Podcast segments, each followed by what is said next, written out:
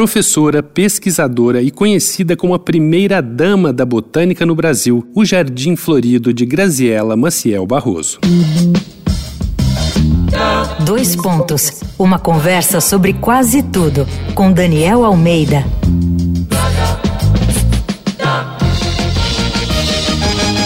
Continuando nossa série Mulheres Notáveis aqui do Dois Pontos, precisamos falar agora da primeira dama da botânica, Graziela Maciel Barroso. Nascida em Corumbá, Mato Grosso do Sul, em 1912, Graziela Maciel Barroso foi educada para ser dona de casa e, com apenas 16 anos, se casou com o agrônomo Liberato Joaquim Barroso, antes mesmo de terminar o ensino médio.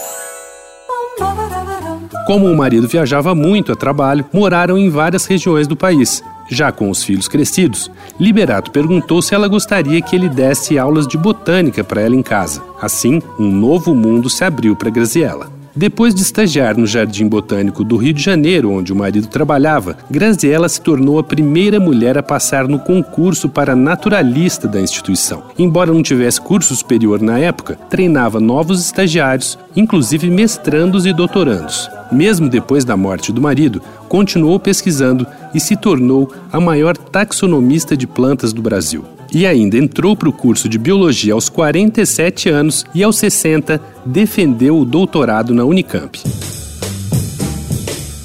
Como professora, deu aulas nas universidades federais do Rio de Janeiro e de Pernambuco, Unicamp e na UNB. Ela foi responsável pela formação de gerações e gerações de biólogos. Mais de 25 espécies vegetais identificadas nos últimos anos foram batizadas com seu nome. Também foi a única brasileira a receber nos Estados Unidos a medalha Millennium Botany Award, entregue a botânicos dedicados à formação de profissionais da área. Graziela Barroso morreu aos 91 anos, um mês antes de sua posse na Academia Brasileira de Ciências.